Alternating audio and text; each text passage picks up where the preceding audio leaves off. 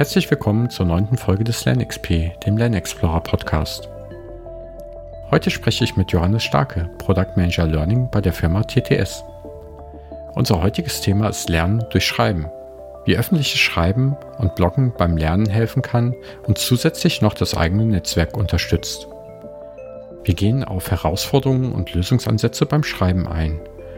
Und zusätzlich schauen wir uns an, wie man öffentliches Schreiben zu einer Gewohnheit werden lassen kann. Ich wünsche euch viel Spaß beim Zuhören.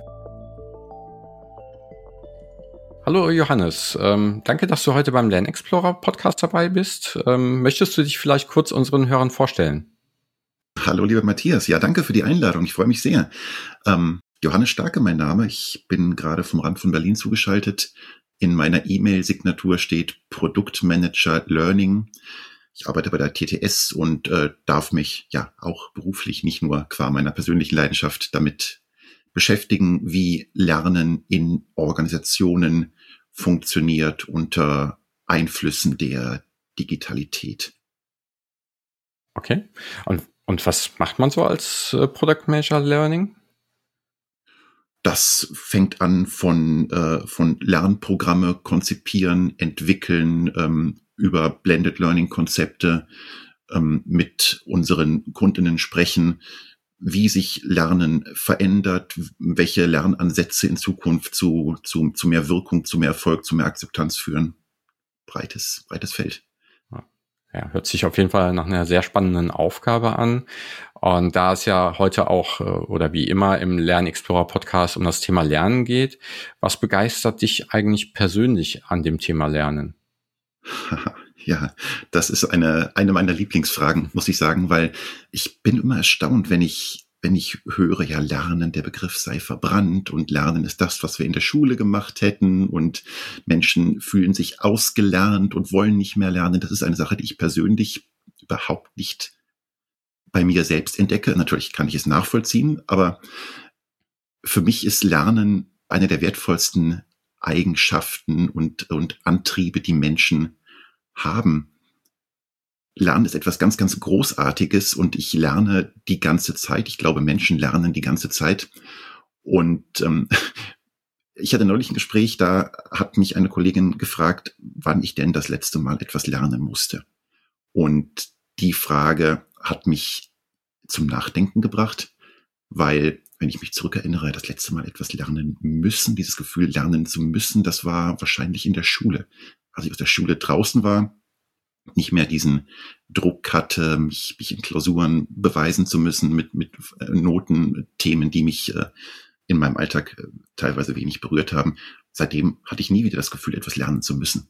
Das Lernen funktioniert irgendwie durch meinen, durch meinen persönlichen Antrieb. Ich ähm, entdecke Dinge, die ich gerne mal ausprobieren möchte. Ich äh, stoße auf, auf Menschen, auf ähm, deren Aussagen, auf Thesen, die mich interessieren. Dann darf ich mich da rein vertiefen.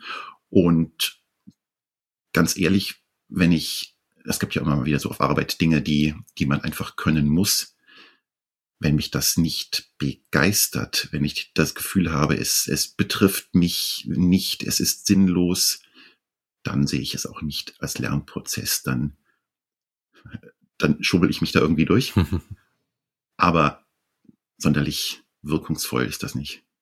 Ja, finde ich sehr gut. Ich äh, mag es dann auch lieber über lernen dürfen zu sprechen als lernen müssen. Das ist eine ganz mhm. andere Sicht darauf, aber ich würde dir zustimmen, in der Schule war es häufig noch das Lernen müssen, vielleicht noch beim Compliance-Training. Aber wie du schon gesagt hast, dann ist es vielleicht nicht mehr Lernen, sondern ähm, einen Test bestehen. Ich würde sagen, es, es gibt auch gute Compliance-Trainings, ja, wo äh, bei denen man etwas lernt, ja. aber es ist eben immer die die persönliche Relevanz für mich. Ja. Und oft sind es nicht die Dinge, die man lernt, die im, im, im Katalog stehen, die ein Lerner, eine Lernende eigentlich lernen müsste, sollte, aber oft kommt es darauf ja nicht an. Ich habe vor kurzem tatsächlich ein Selbstlernprogramm zugewiesen bekommen zum Thema Wahrnehmungsfehler, also Bias, verschiedene Bias-Typen. Und das habe ich richtig genossen. Mhm. Ne, das mhm. war halt mal eine andere Variante und, und das war nicht dieses Pflichttraining, sondern ich habe es wirklich, also es war zwar ein Pflichttraining, aber trotzdem habe ich sehr, sehr genießen können, ja. Ja, und das Schöne ist ja auch, wenn, wenn du gespürt hast, auch an diesem Thema, wo du vielleicht im Vorfeld gedacht hast, ja, okay, das mache ich jetzt, weil ich es weil ich's muss, Pflichterfüllung. Wenn du dann doch einen persönlichen Link entdeckt ja. hast, dann ist das ja was sehr Wertvolles. Genau. Dann die nächste Frage. Hast du ein Zitat mitgebracht? Eins, was sich bewegt oder was zu unserem Thema heute passt? Ja.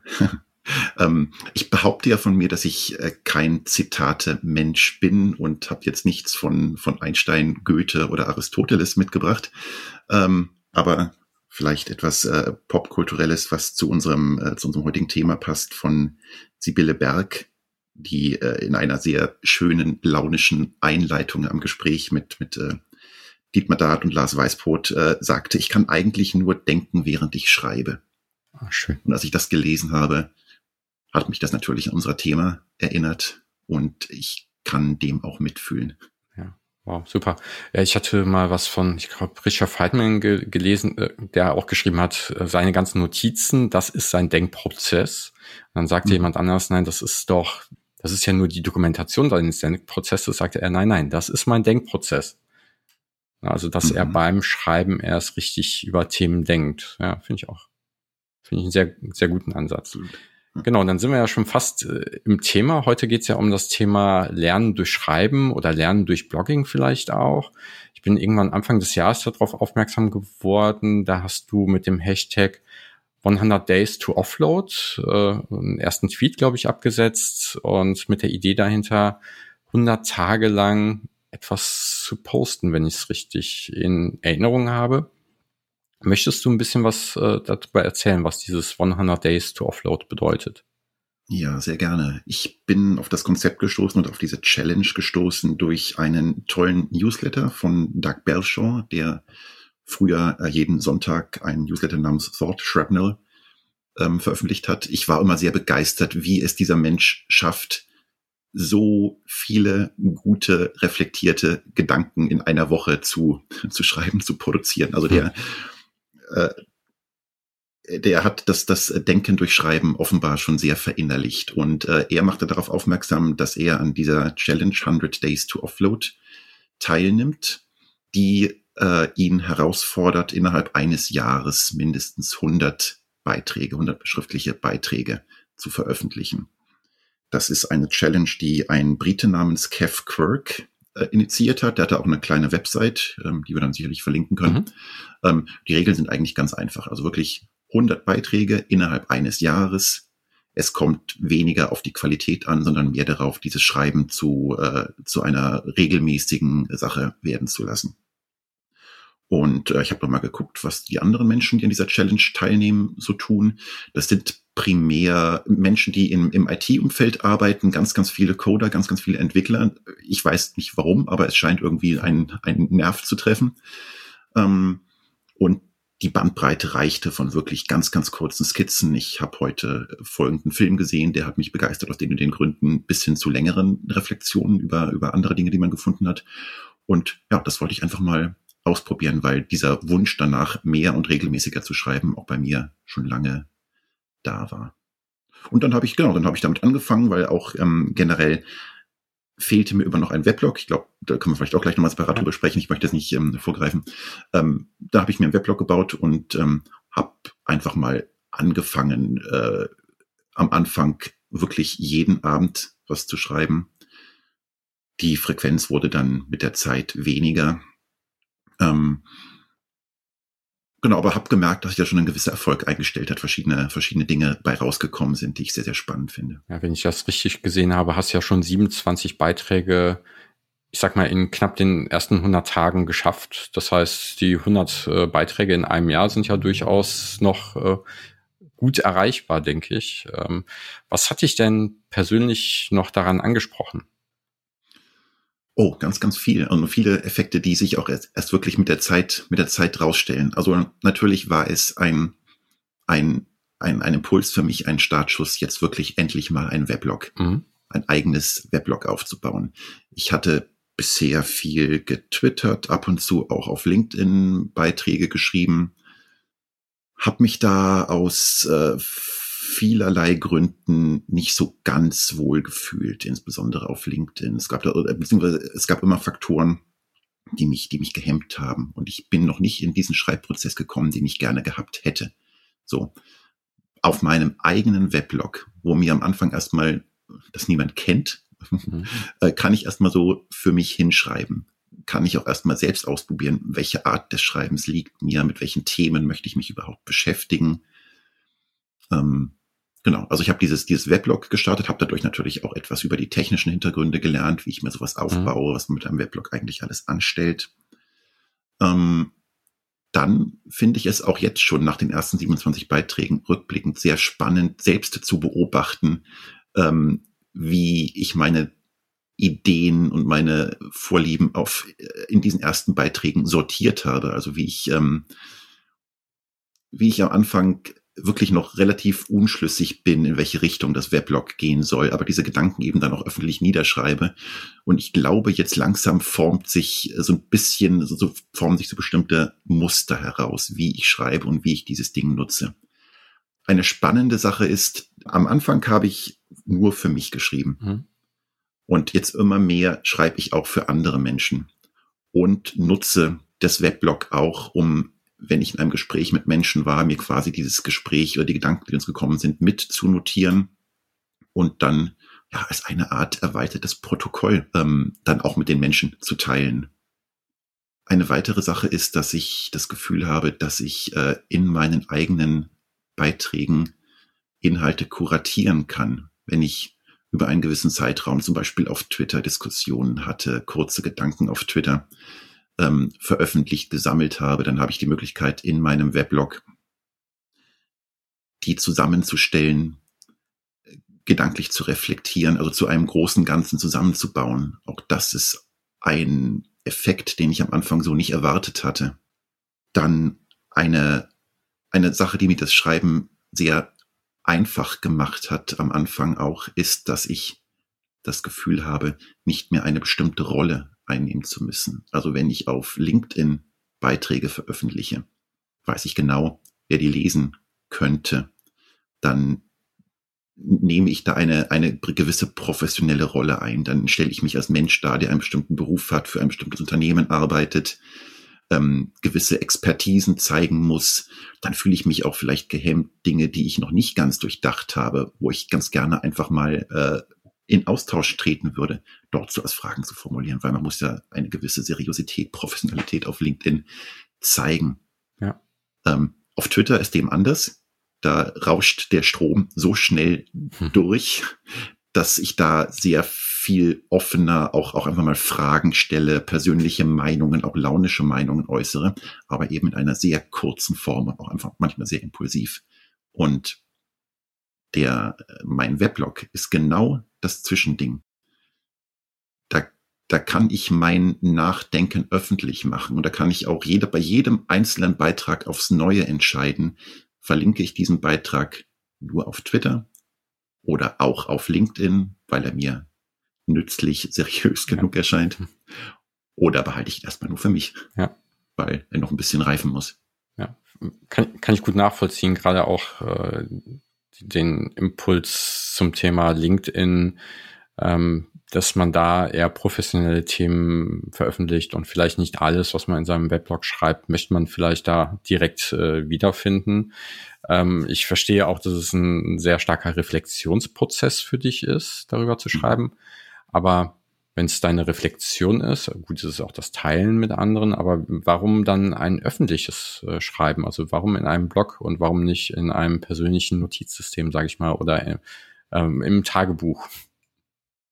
Ja, das habe ich, ähm, hab ich alles ausprobiert. Also ich ähm, habe früher immer mal wieder versucht, Tagebuch zu schreiben in diversen Formen. Das ist meistens schnell wieder eingeschlafen oder wandelte sich dann zu Formen, die mir im Nachhinein nicht sonderlich behagt haben. Also da ich dann das Tagebuch so als äh, persönliche Jammerkiste verwendet habe oder sehr ausufernd geworden bin. Ähm, das hat mir alles nicht so wahnsinnig viel gebracht. Ich habe während des Studiums habe ich ähm, so zu Erasmus-Zeiten, als dann alle Studienkolleginnen, äh, Freundinnen sich in alle möglichen Länder verteilt haben, wir aber in Kontakt bleiben wollten, haben wir ein äh, zunächst öffentliches Weblog gestartet, haben das dann später auf eine bestimmte äh, Leserschaft eingegrenzt, mhm. weil uns das irgendwie äh, harmonischer war.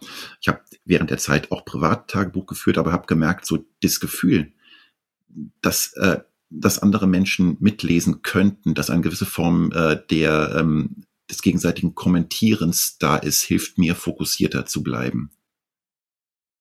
Genau. Ich, ich habe diverse Sachen ausprobiert. Ich habe zum Beispiel auch mal äh, diese, diese Challenge, äh, drei positive Momente des Tages, heißt mhm. glaube ich, ausprobiert, dass ich jeden Abend äh, drei Dinge aufschreibe für mich, die an dem Tag gut waren und wer daran beteiligt war. Auch hier, da ich sie nur für mich aufgeschrieben habe und äh, sie niemandem mitteilen konnten, fehlte mir die Motivation weiterzumachen. Also begleitet dich das Thema Schreiben schon länger und du hast verschiedene Sachen ausprobiert und äh, mit der Lösung jetzt bist du auch äh, relativ zufrieden erstmal, habe ich den Eindruck. Ja, ja, also ja. genau dieses Set, was ich jetzt habe, also die, der Dreiklang mhm. Twitter, Blog ja. und LinkedIn. Das deckt, glaube ich, alle meine Bedürfnisse ab. Ja, was, was ich interessant finde an deiner Art zu schreiben, ist auch dein, dein Schreibstil, weil ich hatte häufig auch die, die Fragestellung, wenn ich zu einem, ich sag mal, zu einem Lernthema was schreibe, naja, alles wurde schon mal geschrieben von Personen, die kompetenter in dem Bereich sind oder die äh, das Thema studiert haben, Professuren haben oder ähnliches. Was soll ich denn noch dazu schreiben, wenn schon alles geschrieben worden ist? Aber du schreibst ja sehr viel aus der Ich-Perspektive oder persönliche Nachrichten oder Interpretationen oder Sichtweisen, richtig? Wie, wie hilft dir das? Ja, ja, das ist mir, das ist mir auch wichtig und äh, damit fühle ich mich auch wohl. Also ich sehe mich nicht als als Welterklärer, der anderen sagen kann, wie ein bestimmtes Thema richtig äh, zu behandeln ist, sondern äh, nur das kann ich, glaube ich, auch gut und, und das macht mir Freude, meine persönliche Verarbeitung ja. eines Themas zu schildern. In, in dem Zusammenhang möchte ich auch auf ein Thema eingehen oder auf ein Modell eingehen, was mich sehr geprägt hat, äh, das Seek, Sense, Share Modell von, von Harold Jarche.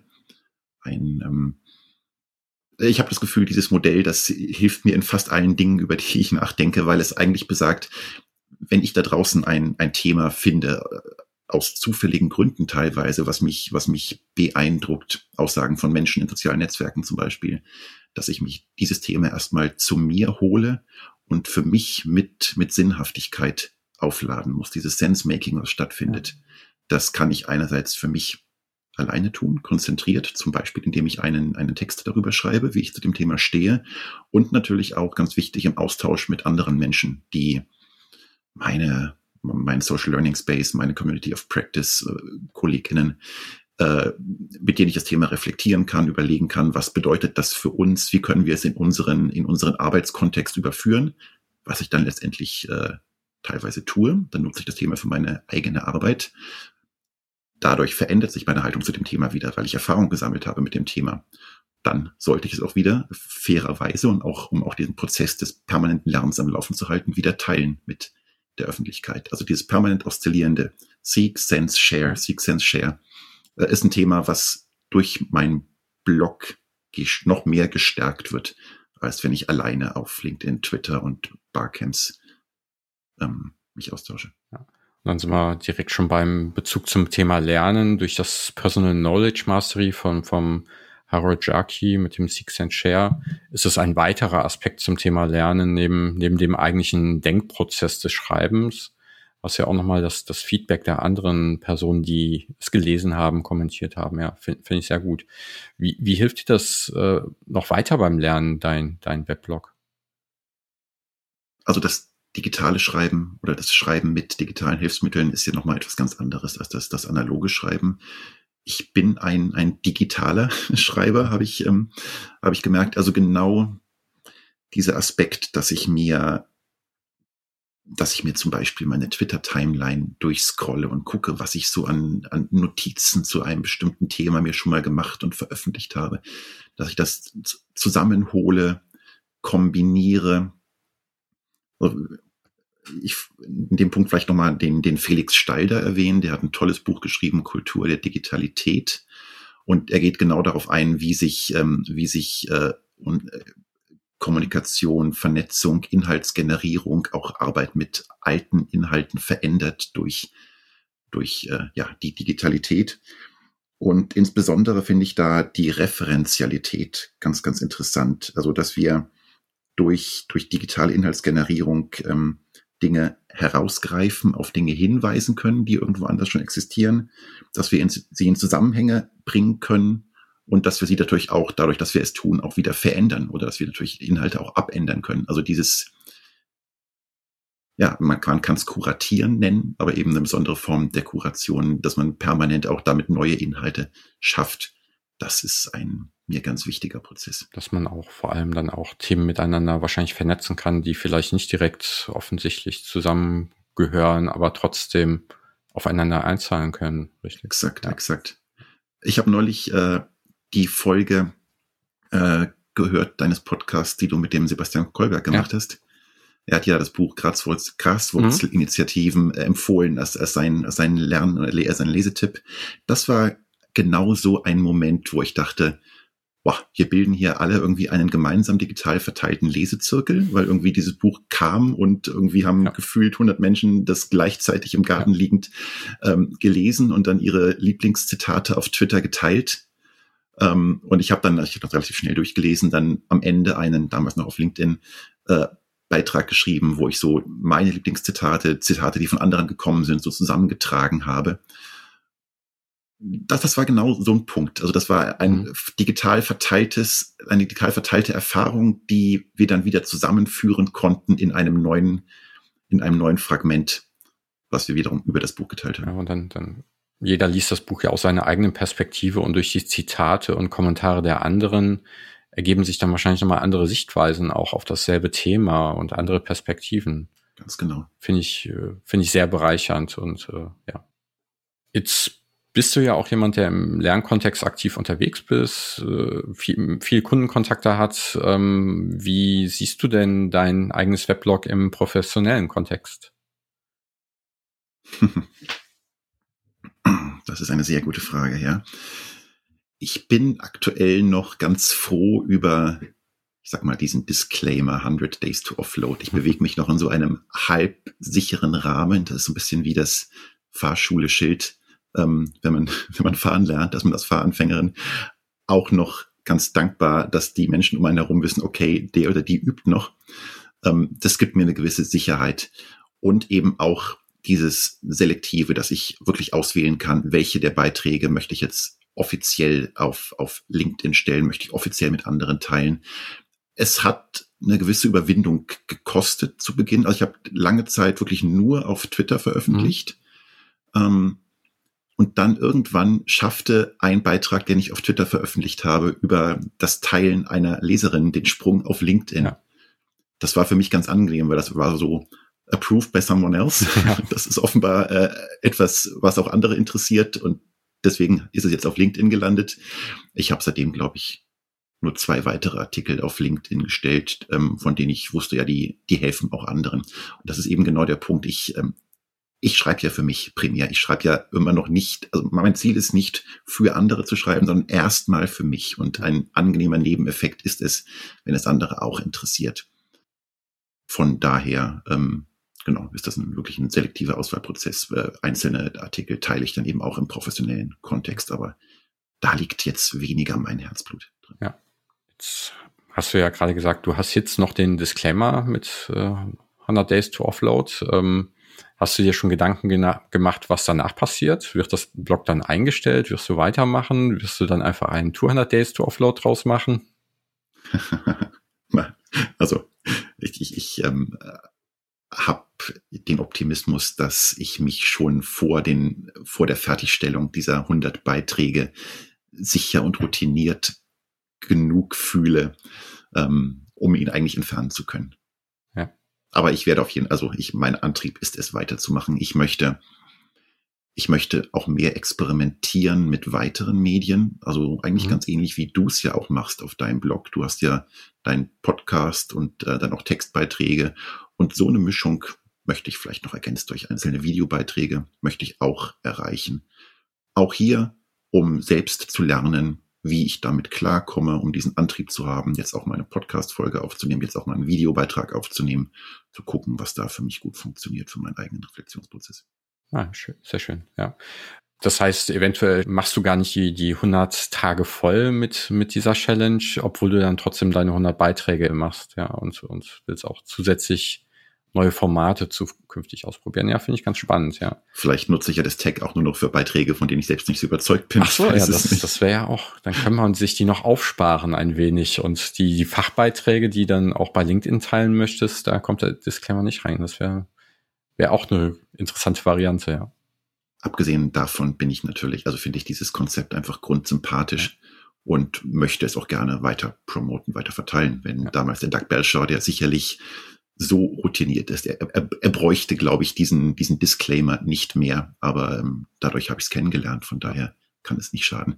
Ja. Also ich, ich kenne, ich habe mit so vielen Menschen gesprochen, die gesagt haben, ich würde eigentlich auch gerne mehr schreiben, aber ich bin noch nicht dazu gekommen. Mir fehlt eben noch die Angst vor dem weißen Blatt. Mhm. Mir fehlt eine Plattform, eigentlich genau das, was ich, das ich auch hatte.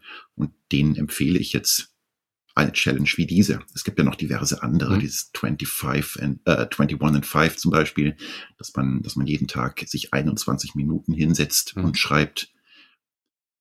Eine Challenge, die mir wahrscheinlich persönlich weniger liegen würde, weil ich diesen, diesen zeitlichen Druck äh, wahrscheinlich eher als unangenehm empfinden würde. Aber es gibt, glaube ich, verschiedene Ansätze, um, um Menschen zu ermutigen, mehr zu schreiben.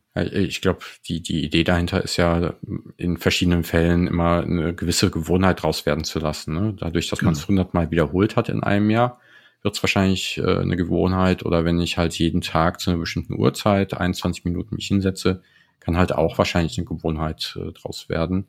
Man muss halt die rausfinden, die für einen passend ist. Ähm, wenn du jetzt schon gesprochen hast darüber, dass du mit anderen Personen darüber gesprochen hast und denen auch Empfehlungen gegeben hast, ähm, was würdest du denn generell anderen empfehlen, die auch Interesse haben und noch vor dem weißen Blatt sitzen? Wie, wie kann man das Problem lösen? Hm. Also ich glaube wirklich, die, die eigene Plattform war zumindest für mhm. mich das, das A und O.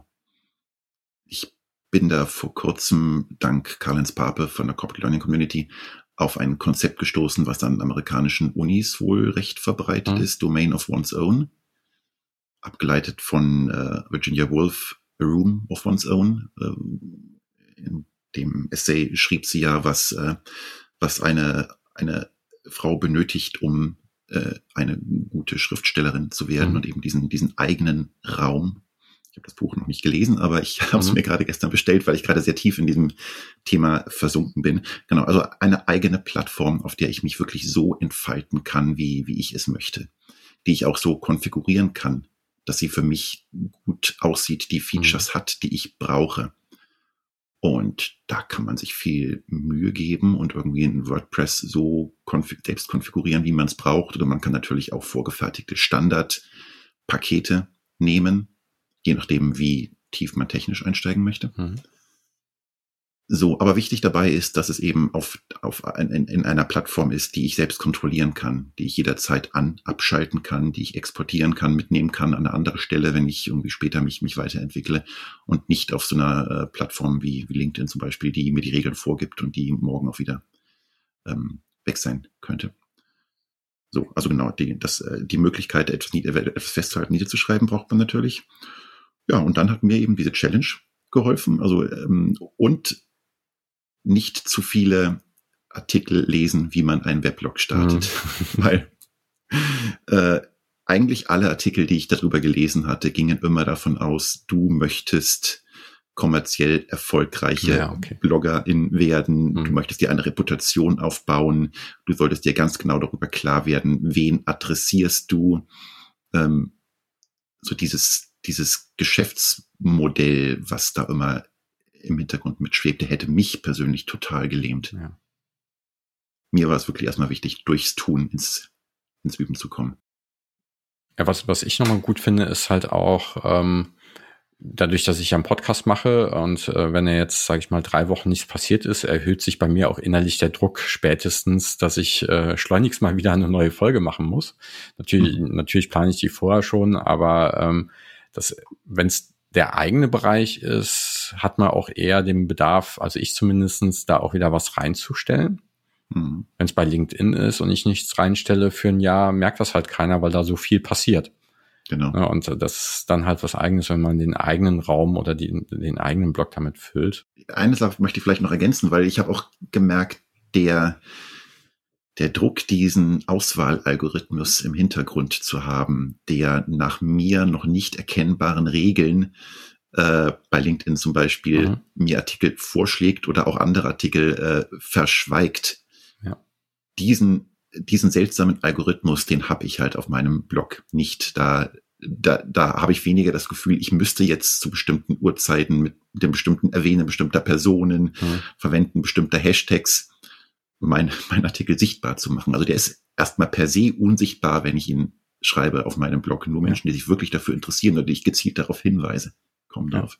Ähm, du hast dich ja, eben hast du es ja schon mal gesagt, bewusst für ein themenoffenes Blog, äh, sag ich mal, entschieden und, und dich noch nicht thema oder nicht thematisch festgelegt. Ähm, obwohl die, die Empfehlungen dagegen sprechen, teilweise, also gerade wenn man es äh, vermarkten möchte oder so, was du ja gar nicht möchtest. Ähm, was, was hat dich dazu bewegt, äh, zu sagen, ich bleibe ganz themenoffen? Ich bin mir sicher, dass es zukünftig sich auf bestimmte Themen fokussieren mhm. wird. Aber ja, es ist, es ist eben mein, mein Raum, um, um nachzudenken. Und ich bin ja ein Mensch und ich denke nicht den ganzen Tag über ein bestimmtes Thema nach. Ich habe mhm. bestimmte mhm. Lieblingsthemen, die sich auch permanent wandeln. Und ich möchte einfach diese, diese Freiheit für mich behalten ich bin auch, glaube ich, ein recht impulsiver Lerner. Ich glaube, ich habe es am Anfang schon mal so ein bisschen umrissen. Wenn mich ein, ein Thema reizt, aus welchen Gründen auch immer, dann vertiefe ich mich da mhm. gerne rein. Das wäre ja blöd, wenn ich jedes Mal ein neues Blog starten müsste, wenn ich ein neues ja. Thema entdecke ja, kann ich aus Lernperspektive ganz, ganz gut nachvollziehen, weil ich auch viele Sachen gerne ausprobiere und äh, mich für viele Sachen interessiere. Ich habe mich ja für ein themengeschlossenes Blog äh, entschieden, aber auch schon mal gemerkt, dass ich dann, oder Podcast, dass ich, ach, das Thema wäre auch spannend, ach, das passt jetzt aber da gar nicht so richtig rein. Äh, mhm. Finde ich jetzt auch nicht äh, schlimm, weil, weil mich das Thema im Moment äh, so intensiv begeistert, aber äh, man, man, genau, wenn man zu stark ein schnürt, dann, dann äh, versperrt man sich eventuell auch ge gewisse Wege nachher. Was ich auch gemerkt habe, dieser wertvolle Aspekt der Serendipity, dieses mhm. zufälliges mhm. Entdecken neue Themen. Wenn ich mich auf meinem Blog als, als Mensch mit der Themenvielfalt, die mich interessiert, zeige, dann gebe ich anderen Menschen, die mich vielleicht für meine Art schätzen, auch die Möglichkeit, diese Themen mit mir zu entdecken. Also es gibt viele Menschen, die sich mit Themenfeldern beschäftigen, die mich nur am Rande interessieren. Ja. Aber ich weiß, das sind Menschen, die irgendwie eine ähnliche Art zu denken haben, die ich wegen ihrer Haltung und wegen ihrer Werte schätze und gerne einfach verfolge, was die so treiben. Und auch diese Möglichkeit möchte ich natürlich anderen Menschen geben, einräumen. Ja. Und, und man springt so ein bisschen aus der Filterblase raus, ähm, die häufig bei sozialen Medien passiert, dass einem bestimmte Themen zugespielt werden, die man häufig liked.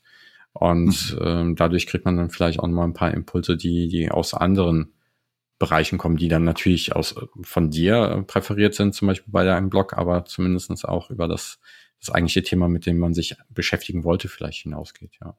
Absolut. Das ist auch eine Frage, die ich, wenn ich jetzt überlege, wie man sowas im Unternehmenskontext mhm. ähm, nutzen könnte, also dieses Domain of one's own Prinzip, dass äh, jeder Mensch, der im Unternehmen arbeitet, einen eigenen Bereich hat, in dem er sich völlig frei entfalten kann. Dadurch würden wir die verschiedenen Potenziale und, und, und Fähigkeiten, die wir ja alle ins Unternehmen einbringen, aber nicht sichtbar machen, eventuell viel leichter sichtbarer machen. Oft kommt sowas ja durch ein, ein Gespräch in der Kaffeeküche damals ja. noch, ähm, zu Rande, ach, du interessierst dich für Brettspielprinzipien, für Spielemechanismen, ja. das wusste ich ja noch gar nicht. Du bist ja eigentlich, du bist ja eigentlich Grafiker. Und ja. ich, so habe ich dich noch nie gesehen. Ja. Ähm, ja, weil, weil man ja meistens so ein, so ein Brand von sich irgendwie präsentiert und sagt, ich bin der Lernexperte für, ohne zu erzählen, was man halt sonst noch alles kann oder gemacht hat. Genau. Ja. Jetzt angenommen, ähm, jemand hat äh, Interesse daran oder hat äh, jetzt Interesse geweckt worden ähm, und möchte selber auch mit einem, mit einem Blog anfangen. Was waren denn so deine Lessons learned? Was hat dich überrascht? Was waren Hürden beim Einstieg? Ich, ich bringe ein gewisses technisches Interesse mit. Ich hatte ähm, das, das und ich habe auch eine eigene, eine eigene Domain, einen eigenen mhm. Webspace mhm. schon längere Zeit gehabt, der mir eigentlich lange Zeit nur als, als E-Mail-Adresse diente. Mhm. So, aber ich, ich denke, das ist hilfreich. Also entweder zu einem Anbieter zu gehen, der ein Komplettpaket dir baut, mit aus, aus Webspace, eigene Domain und äh, vorinstalliertem Blog. Oder eben, so wie ich es gemacht habe, sich das separat zusammenzuholen. Ja.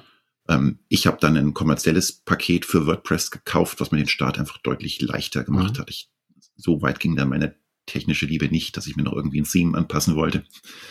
Ähm, bisher ist mein Blog in einem relativen ruppigen Zustand. Also ich würde mal sagen, so ein, so ein MVP, Minimum Viable Product, habe ich da aufgebaut von den Funktionalitäten her. Da kann ich erstmal meine mhm. Inhalte produzieren. Und das, das läuft wunderbar, das, das Schreiben. Ähm, aber es sieht noch nicht sonderlich schön aus. Also ich nehme jetzt tatsächlich auch das Gespräch mit dir als Anlass, da noch äh, das einfach optisch noch ein bisschen äh, schöner zu machen. Das ganze Thema Datenschutz, Impressum, das mhm. hat mich echt ins Schwitzen gebracht. Da habe ich auch keine Lust drauf. Das ist genau dieser Punkt, äh, ja, damit muss ich mich beschäftigen, das müsste ich vielleicht lernen, aber ich möchte es eigentlich nicht. Ähm, äh, da wünschte ich mir, dass es da irgendwie noch einfachere Möglichkeiten gäbe, dieses Pflichtthema, das Ganze irgendwie mit Impressum und Datenschutz zu hinweisen, abzusichern, ähm, dass das einfacher wäre das Thema, wie gehe ich mit, mit Kommentaren um, ist auch mhm. noch etwas Ungelöstes. Das habe ich mir irgendwie einfacher und durchlässiger vorgestellt. Also diese Schranke zwischen äh, Diskussionen auf Twitter und Diskussionen auf dem Blog, da, das befruchtet sich gegenseitig nicht sonderlich viel. Also ich glaube, die Kommentarfunktion im Blog werde ich wahrscheinlich perspektivisch wieder abschalten. Ähm, da kommt mehr Spam rein als, ähm, hm.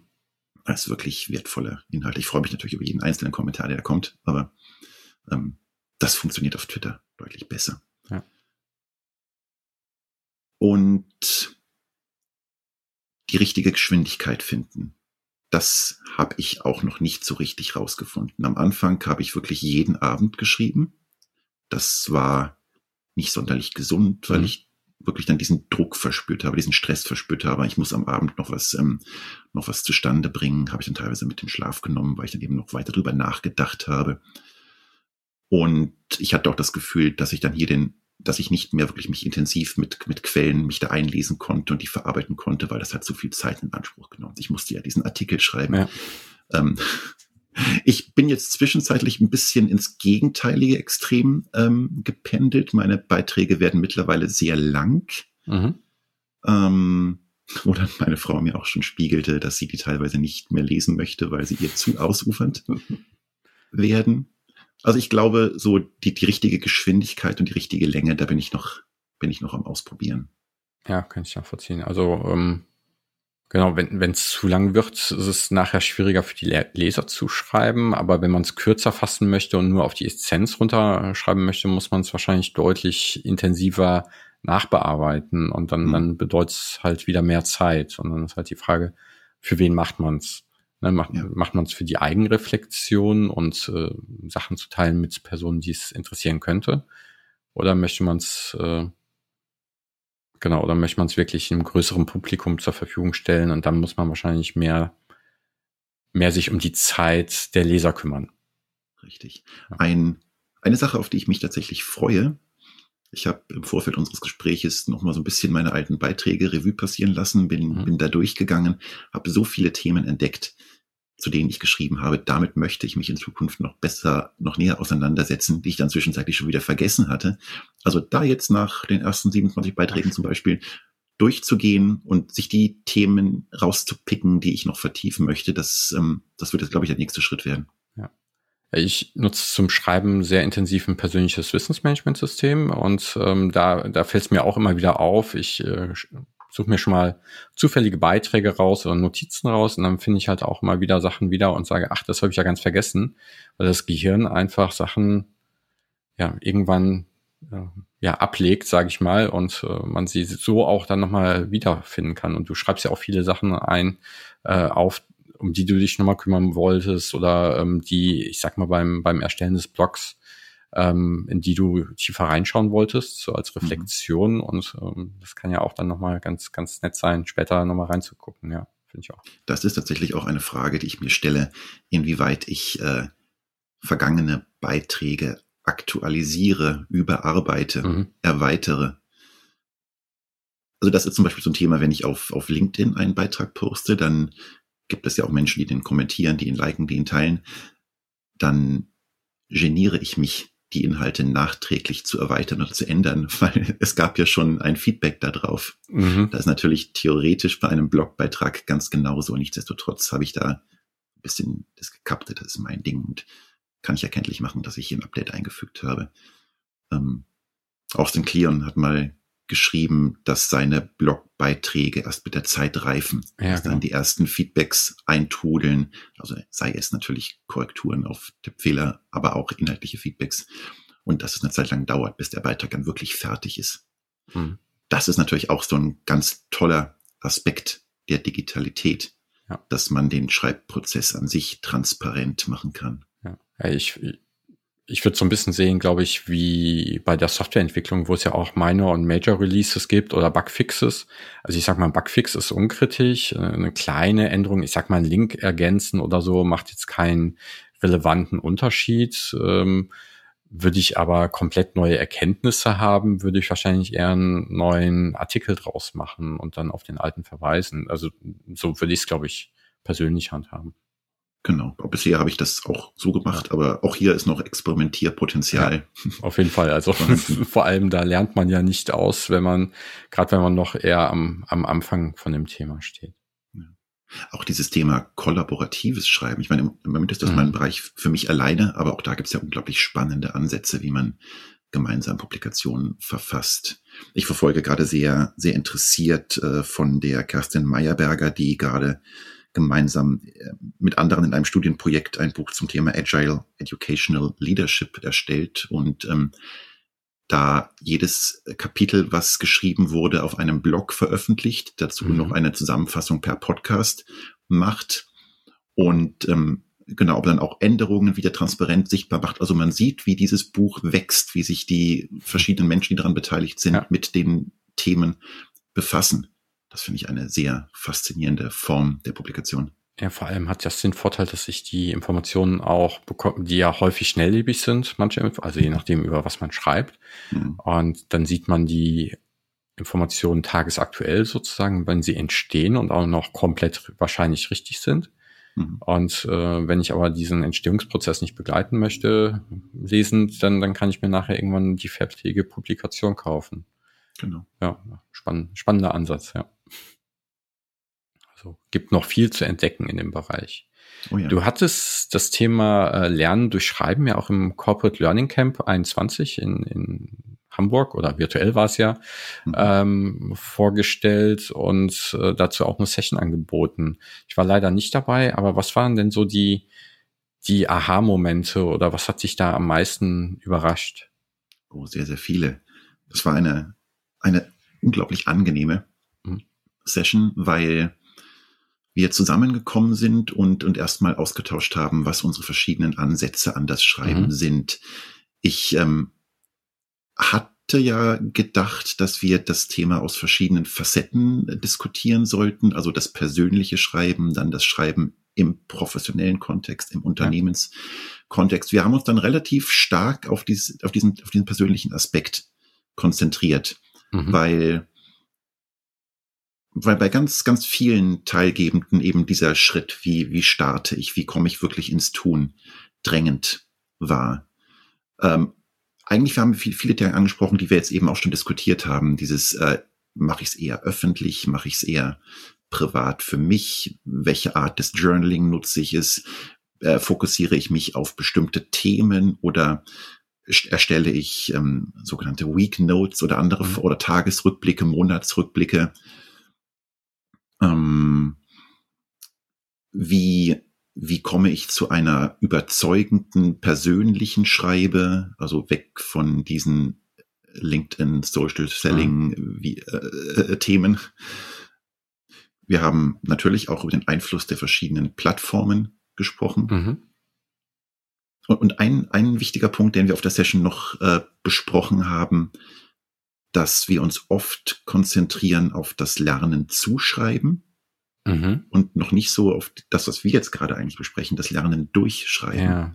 Mhm. Also einerseits seinen Stil finden, eine gute Schreibe entwickeln, was ja, wenn ich es richtig verstanden habe, in der Schreibdidaktik auch äh, ein ganz relevanter Aspekt ist, ist etwas anderes als ähm, den Schreibprozess an sich als, als Lernprozess zu sehen. Ja. Und ich glaube, das ist ein Punkt, den wir durchaus in unserer Sprechweise schärfen ja. sollten. Ja. Dass es okay ist, auch stilistisch nicht ausgefeilt zu schreiben. Ja. Ja, und vor allem auf die Metaebene zu gehen. Ja, ich mag immer gerne die Analogie, wenn ich sage, wie lerne ich im Präsentieren, sage ich immer, äh, durch Präsentieren. Mhm. Und natürlich durch Feedback. Ne? Ansonsten merke ich ja nicht, ob es besser wird. Und so ist es wahrscheinlich beim Schreiben genauso. Ich werde halt ein besserer Schreiber dadurch, dass ich mehr schreibe. Und jemand, der sagt, ich kann gar nicht gut schreiben, äh, liegt es ja wahrscheinlich auch eher daran, dass die Person es vermeidet, viel zu schreiben. Und äh, es kann nur besser werden, genauso wie Fahrradfahren oder Autofahren wahrscheinlich, durch, durch regelmäßige Übungen. Ja. Absolut. Eine Teilgeberin, das kommt mir gerade in den Sinn, sprach von ihrer persönlichen Schreibpraxis, dass sie sich ähm, abends mit dem Laptop ins Bett setzt und äh, ich glaube sogar die Augen schließt und dann zehn Finger tippmäßig ah. einfach mal so Gedankenflow mhm. ja. ähm, festhält auch das ist ihre persönliche Art, äh, ins, ja. ins Tun zu kommen und diese Blockade zu überwinden. Man muss jetzt ja. etwas komplett 100% durchdachtes, approved by, fachlich abgesichert und so weiter äh, zustande bringen. Ja, das ist ja auch sowas äh, zu versuchen, in den Schreibtrank zu kommen, ne? dass man einfach die Gedanken aufs Papier oder halt in, ins Notebook fließen lassen kann, ohne zu überlegen, muss ich jetzt Grammatik, Rechtschreibung, ist der Satz zu lang oder sowas. Das kann erstmal befreien. Oder ich hatte gerade auch ein Buch gelesen von Rebecca Vogels zum Thema Storytelling und äh, sie hat gesagt, ähm, äh, schreibe 25 Motivationsgründe zum Beispiel auf und dann nochmal 25. Und irgendwann, wenn es einem schwieriger fällt, neue Aspekte zu finden, dann wird es eigentlich erst richtig interessant. Weil dann kommen die dahinterliegenden Sachen raus und dann muss man länger drüber nachdenken. Also man muss wahrscheinlich erstmal ähm, viel, oder sie schreibt auch, wenn sie selber was schreibt, ähm, muss man erstmal sehr viel schreiben. Den Anfang wirft man meistens wieder weg, weil erst danach, nach einer gewissen, einem gewissen Schreibfluss, erst die nicht offensichtlichen Dinge an den Tag rücken. Ja, ja. Ich glaube auch, dass manchen Menschen helfen vielleicht solche strukturierenden Regeln, wie du eben schon mhm. sagtest, erstmal 25, dann nochmal 25. Deswegen gibt's ja zum Beispiel auch jede Menge Templates für ja. diese sogenannten Weak Notes, ja. also vorformulierte Empfehlungen, wie man so einen Artikel strukturiert. Für mich persönlich ist es, glaube ich, nichts, weil ich mhm. eher ein sehr assoziativer, freier Schreiber bin. Mhm. Aber ich könnte mir vorstellen, dass ähm, das vielen Menschen helfen könnte. Ja, ja. Eine Struktur hilft ja vielen Menschen genau. Und äh, ich glaube, genau, es kommt wahrscheinlich auch darauf an, an welcher Phase, in welcher Phase des Lernprozesses zu dem Thema man wahrscheinlich ist. Genau. Ich lerne wahrscheinlich genauso unstrukturiert, wie ich schreibe. Also ich, ich merke es ja immer, immer wieder, dass ich mich dann teilweise von irgendeiner Fußnote, von irgendeinem Hyperlink ablenken lasse und dann komplett in ein neues Thema eintauche und dann dazu anfange, auch einen Artikel zu schreiben, ähm, bis ich mich zurückbesinne. Eigentlich kam ich ganz anders her. Wobei das ja auch gut ist, weil dann, dann folgt man ja seinen Interessen und dem Flow sozusagen und äh, versucht sich nicht an einem Thema festzubeißen, ohne dass vielleicht gerade die Motivation da hängt. Genau. Nochmal zurück zum Corporate Learning Camp. Äh, Gab es irgendwelche Sachen, die deine Sichtweise komplett verändert haben oder erweitert haben? Interessanterweise eine ganz banale technische. Ich ähm, bin reingegangen und wollte eigentlich ein, äh, ein digitales Whiteboard nutzen, um Ideen zusammenzutragen. Habe dann irgendwie kurz vor Knall gedacht, irgendwie bin ich dieser digitalen Whiteboards ein bisschen müde und bin dann auf ein uraltes Tool umgeschwenkt, so ein Etherpad, mhm. was äh, ja zu Dokumentationszwecken in alten Barcamps äh, verwendet wurde, was eben dieses kollaborative Schreiben ermöglicht, was total einfach ist. Und ich hatte mir eigentlich auch ausgedacht, so, so, so eine Reihe an Fragen, die wir dann durchgehen können, mhm. eine gewisse Struktur. Die hatte ich in diesem Etherpad aufgeschrieben, habe dann den Link geteilt, die Leute waren drauf und fingen an zu schreiben. Das Dokument wuchs und wuchs ja. und wuchs und dann habe ich erstmal das nicht unterbrochen, weil ich es wunderbar fand, wie in welcher rasenden Geschwindigkeit sich dieses Textdokument mit Ideen füllt. Ja. Ich, ich denke gerade, da habe ich gerade so einen Gedanken im Kopf. Ähm, es gibt ja jetzt ein Audio-Barcamp, was rein auf Audio, rein hm. Audio ohne Video, ohne Bildschirmteilen und so weiter funktioniert, ohne Chat. Vielleicht müsste man mal ein, ein Schreibbarcamp machen, wo man nur schreibt. Wobei da gibt's cool. ja demnächst auch den, den Twitter-Chat vom, vom CLC. Ja. Stimmt, Twitter-Chats geht das in die Richtung. Twitter-Chats sind aber tatsächlich eine ganz wunderbare Form, ähm, diesen, dieses Schreiben äh, zu, zu fördern. Das haben wir auch mal bei uns im Unternehmen äh, mhm. veranstaltet, so, so ein Twitter-Chat. Und auch hier, es war ja ursprünglich angelegt für die KollegInnen bei uns, Mhm. Ich habe das damals gemacht äh, mit der Hilfe von Oliver Ewinger, um, um Twitter als Tool auch so ein bisschen bekannter ja. zu machen. Aber das haben dann eben auch, auch andere Menschen bei Twitter entdeckt und haben dann da ihre externen Perspektiven beigesteuert. Und das war ein, ein tolles Erlebnis. Ja. ja. Twitter ist übrigens auch so, so ein Punkt, der mich eigentlich zum Lernen durch Schreiben gebracht hat. Mhm. Weil ich Twitter nutze als, als Notiz, Notizbuch, ja. wenn ich, ähm, wenn ich etwas lese in einem Buch, ein Zitat, eine Stelle, die mich begeistert, in einem Vortrag etwas höre, dann, dann twittere ich das und habe das ist quasi mein öffentlich einsehbares Archiv an, an Dingen, die mich ja. interessieren. Und auch hier natürlich der Aspekt, dass ich ähm, teilweise längere Aspekte auf 280 Zeichen eindampfen muss, mhm. sorgt dafür, dass ich mich nochmal ganz genau konzentriere, was ist eigentlich die Essenz ja. an diesem an diesem Abschnitt. Man muss sich wirklich kurz halten. Das ist, genau, man, man denkt nochmal anders über die Inhalte nach. Was ist wirklich relevant? Genau. Mhm. Was ich daran nicht so gut finde, ist halt, dass es sehr chronologisch, also ja, zeitlich sortiert ist und äh, wenn ich nicht genau weiß, wann etwas gepostet worden ist, wird es manchmal etwas schwierig, finde ich, die Sachen wiederzufinden. Ja, das stimmt. Ich nehme immer vor, dann irgendwie einen Hashtag zu nutzen, den ich persönlich mich dran erinnere, ja, okay. aber das funktioniert nur bedingt dann, dann bin ich ja froh, dass es nicht nur bei mir so ist. ähm, sind da noch gewisse Fragen offen geblieben oder Sachen, die ihr ähm, nicht lösen konntet bei dem, bei dem Corporate Learning Camp? mit Sicherheit viele, wie du, wie du schon mhm. sagtest, das Lernen passiert, passiert ja. durchs Tun. Und es, das war eine sehr gemischte Gruppe. Es gab einige, die haben tatsächlich auch schon sehr ausgefeilte Blogs mhm. betrieben und ihre Erfahrung eingebracht und eben auch sehr, sehr viele, die genauso wie ich damals äh, anfangen wollten und nicht richtig wissen, wie. Ich habe mir vorgenommen, irgendwann auf die Menschen nochmal zuzugehen und, und, und, und nachzufragen, vielleicht auch eine Art Blogroll zu erstellen, dass man gemeinsam äh, ins, ins, ins Tun kommt, ins Lernen kommt. Ja. Ähm, weil auch hier, ich meine, Blogs sind ja erstmal so monolithisch für sich, mhm. aber wenn man dann eine Blogparade veranstaltet oder, oder andere Formen gegenseitig aufeinander zu verweisen, dann entstehen da, glaube ich, wieder viele neue Aspekte, wie man Blogs für einen gegenseitigen Austausch nutzen kann, für eine Art kollaboratives Schreiben über verschiedene Plattformen hinweg. Oh, ja. Ich habe davon schon einiges gehört, aber noch nie selber aktiv mitgemacht. Wäre bestimmt, wäre bestimmt mal spannend, sowas auszuprobieren. Vielleicht, bevor wir in den Abschluss reingehen, noch eine Frage an dich. Ähm, welche Frage zum Thema Schreiben hätte ich dir noch stellen sollen?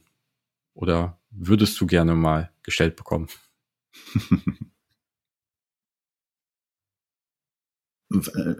Vielleicht die Frage, was mir das Bloggen bisher gebracht hat über den reinen Lernprozess hinaus. Mhm. Weil auch das habe ich jetzt, als ich nochmal Revue passiert habe, was ich bisher geschrieben habe, ähm, was dabei so äh, entstanden ist, gemerkt, wow, es gab offenbar durchaus einige Artikel, die von, von Menschen gelesen wurden und die einen Nerv getroffen haben, den ich bisher so nicht vermutet hätte, wo ich mir wenig bewusst war, dass das ein interessantes mhm. Thema ist. Das beginnt bei solchen lustigen Anekdoten wie, dass ich da mal übers Eisbaden äh, geblockt habe mhm. und mich danach eine, eine Redakteurin der Deutschen Welle anrief und äh, fragte, sie hat diesen Blogbeitrag gelesen und würde gerne ein äh, paar Aufnahmen für, einen für einen Beitrag über dieses äh, aktuelle Trendthema Ach, das ist ja lustig. machen. es führt natürlich auch zu solchen äh, erfreulichen Einladungen wie durch dich, klar. Mhm. Ähm, es hat, ähm, es hat dazu geführt, dass ähm, genau ich, ich mit diesem Thema in der Art sichtbar geworden bin, dass äh, ich mich jetzt mit anderen Menschen eben diesem Thema Domain of One's Own mhm. äh, näher annehme. Also dass ein gewisses Interesse, was ich habe, dann offenbar durchaus auch an äh, zu anderen Menschen heran, äh, herangekommen ist das sind alles so Themen, die ich mit einer Freude betrachte. Neulich ein, ein tolles äh, Telefonat gehabt zum Thema äh, Spazierengehen, Recht auf Spazierengehen, Lernen beim Spazierengehen, auch ausgelöst durch, durch einen Beitrag, den ich, ähm, den ich da geschrieben ja. hatte. Auch wenn man das vielleicht so oft selbst nicht so richtig wahrnimmt. Wir alle haben Themen, die uns interessieren, für die wir eine Leidenschaft haben, die wir ausdrücken können. Und nur wenn wir sie schriftlich ausdrücken, dann werden sie für andere Menschen sichtbar und wir werden als Personen damit sichtbar und ansprechbar. Ja, ja, spannend. Ja, finde find ich einen ganz guten Aspekt, den du da bringst, weil ähm, auch ich hatte den Eindruck, ich habe mal einen Blogbeitrag geschrieben, da, da hatte ich den Eindruck, ja, das ist jetzt vielleicht, äh, das spricht nicht so viele Leute an oder das ist ein zu einfacher Beitrag. Ich wusste gar nicht, ob ich ihn veröffentlichen wollte. Und äh, auf den Beitrag habe ich dann tatsächlich da die, die höchste Resonanz bekommen bisher. Und bei anderen Beiträgen, wo ich mir sicher war, ja, das ist wirklich was Wertvolles, was ich teilen möchte, da gab es dann wenig Resonanz zu. Das ist ganz, ganz interessant, dass dann die Sachen, wo, bei denen man wenig denkt, dass es Leute ansprechen würde, dass es dann mehr Leute anspricht, ja. Total spannend und, und verstärkt eigentlich auch äh, äh die Aussage, dass wir erstmal für uns schreiben sollten vielleicht und nicht immer ja. nur für, für andere. Geht mir ganz genauso. Ich habe einen Artikel geschrieben, da, da war ich mir so sicher, der ist wirklich wertvoll und interessant für andere. Gab es quasi keine Resonanz drauf. Ja. Andere waren die, ja. Ja, ich, ich hatte mal gelesen, war das, glaube ich, bei, auch beim aus den Kleon, Kleon, der geschrieben hat, ähm, schreib das Buch, das du selber lesen möchtest. Mhm. Ne, also ja. bleib bei den Themen, die dich wirklich interessieren, dann, dann wird es auch für andere interessant. Und wenn nicht, dann ist es zumindest für einen selber interessant. Ja. Genau. Gut, dann kommen wir langsam zum Abschluss. Am Abschluss frage ich immer noch ganz gerne, ähm, wie lernst du denn persönlich am liebsten? Hm, hm. Lernen ist bei mir ein permanentes Oszillieren. Ich habe es schon so ein bisschen angerissen. Es ist kein sehr strukturierter Prozess, mhm. aber das genieße ich auch. Ich bin sehr geprägt worden durch meine Studienzeit, die ich wirklich genossen habe. Also ich habe Mediengestaltung studiert, habe mich aber mhm. auch viel mit, mit Theorien beschäftigt und ich habe in meinem ganzen, während meiner ganzen Studienzeit keine einzige Klausur schreiben müssen. Es war einerseits natürlich der Modus praktische Arbeiten mhm. zu erstellen, war ein künstlerischer Studiengang und dann entsprechend argumentativ zu, zu verteidigen, wie es mhm. so schön heißt. Ähm, zum anderen aber auch ganz, ganz viel Seminararbeit, also äh, Bücher lesen, Kunstwerke ähm, äh, in sich aufsaugen, sich dann in einem Seminar treffen und darüber sprechen. Und, oder in die, mhm. die eigenen Gedanken dazu in Form einer Seminararbeit verarbeiten oder in Form eines, eines Referats verarbeiten. Das hat mir damals sehr gelegen und diese Art des Lernens, die liegt mir auch heute noch sehr. Also ich mhm. vertiefe mich unglaublich gerne in Bücher. Ich brauche dafür auch die Zeit. Deswegen mhm. habe ich zum Beispiel jetzt einiger Zeit äh, montags mir für meinen persönlichen Lern- und Herzenstag reserviert. Wo ich wirklich mich in der Intensität, die ich brauche, die ich haben möchte, in ein Thema rein vertiefen kann. Um dann aber wiederum auch zum Beispiel in Form von schriftlichen Zusammenfassungen das Ganze für mich zu sortieren, um dann bitte auch einerseits in den Austausch mit Menschen zu gehen, eben ja. ganz, ganz oft gerne in den Communities, aber auch das Ganze einfach auszuprobieren. Einerseits in in eher geschützten Räumen wie unserem, wir haben Fridays for Learning Format zum Beispiel, wo wir Themen, die wir gelernt haben, die uns interessieren, mit KollegInnen teilen und, ja. und reflektieren, aber eben gerne auch schon ins kalte Wasser springen. Und äh, wenn ich eine Methode gelernt habe, zum Beispiel die bei beim Kunden direkt auszuprobieren, wie das zum Beispiel ja. bei Lego Series Play der Fall ist. Also ich, genau, ich, ich, ich lerne gerne unkoordiniert durch dieses permanente Hin und Her zwischen tiefes Lesen, reflektieren mit Menschen und ausprobieren. Ja, ja finde ich, finde ich gut. Ich glaube, es braucht auch mehrere Formate, einfach um richtig gutes Lernen zu werden und gerade das Ausprobieren und Anwenden. Ähm, erst dadurch wird's wird's ja richtiges Lernen, glaube ich. Ja. Also harmoniert sehr auch mit mit meiner äh, Sichtweise auf das Lernen. Sehr schön. Ähm, ja, dann zum Abschluss noch, äh, hast du eine Buchempfehlung für unsere Gäste mitgebracht? Oh ja, ich habe ähm, das, das tollste Buch ist ja immer das, was man gerade liest oder was man, ja. was man ähm, zuletzt gelesen hat. Also, aber um auf unser, bei unserem Thema zu bleiben, das, den schon erwähnten Felix Stalder, Kultur mhm. der Digitalität. Das ist ein kleines Surkamp-Heftchen von, ich glaube, 2018, mhm. wo er sehr auf einer sehr hohen Flughöhe, also auf einer Metaebene reflektiert, wie die Digitalität unsere Art der Kommunikation, mhm. des Lernens, der, der Arbeit ähm, verändert. Ein, ein Quell an, an guten Erkenntnissen, die eben auch auf das, auf die Content-Produktion, auf das Schreiben zum Beispiel Auswirkungen haben. Dann etwas konkreter von Philipp Wampfler, digitales Schreiben, Blogs und Co. im Unterricht. Mhm. Ähm, klar, aus Perspektive eines, eines, ähm, eines Lehrers, äh, ja. äh, Anwendung im Unterricht, aber auch hier, er, er beobachtet ganz genau, wie, wie wir durch, durch, durch Schreiben lernen und auch mit, mhm. mitschreiben lernen. Gerade höre ich den Podcast Domain It Yourself, was mhm. eher so um diese Domain of one's own geht, äh, wie man dieses Konzept ähm, nutzen kann, also zum Beispiel auch im deutschen Hochschulkontext. Und wenn ich noch ein, eine Quelle nennen darf, ja. ich bin gerade so im Flow. Aktuell lese ich, das hat mit unserem Thema weniger was zu tun, Learning to Make a Difference von äh, Etienne und Beverly, Etienne und Beverly Wenger Trainer, mhm. ähm, um äh, Social Learning Spaces, Communities of Practice, Super. Äh, ja. wie wir, wie wir gemeinsam lernen durch bestimmte Antriebe, was ich ist ja eigentlich schon ein relativ altes Thema, genauso wie Lernen durch Schreiben ja eigentlich auch ein altes Thema ist, aber nochmal neu reflektiert. Ja, ja, super. Auf jeden Fall auch äh, neue Sachen für meine Leseliste dabei, auf jeden Fall. Ähm, bin ich, äh, ja, brauche ich noch mehr Zeit zum Lesen jetzt. das, das freut mich. Ja, äh, vielen Dank, Johannes. Äh, hat mir sehr viel Spaß mit dir gemacht, über das Thema zu sprechen. Ähm, ich hoffe, äh, euch Hörern da draußen hat es auch Spaß gemacht und dir hoffentlich auch, Johannes. Sehr, sehr. Vielen Dank, Matthias. Danke. Es geht ja nach jedem Gespräch, gehen wir ja raus, glaube ich, mit vielen neuen Dingen, die wir, die wir ja, ausprobieren wollen. Und genau. das war wieder so ein Gespräch. Danke. Sehr gut.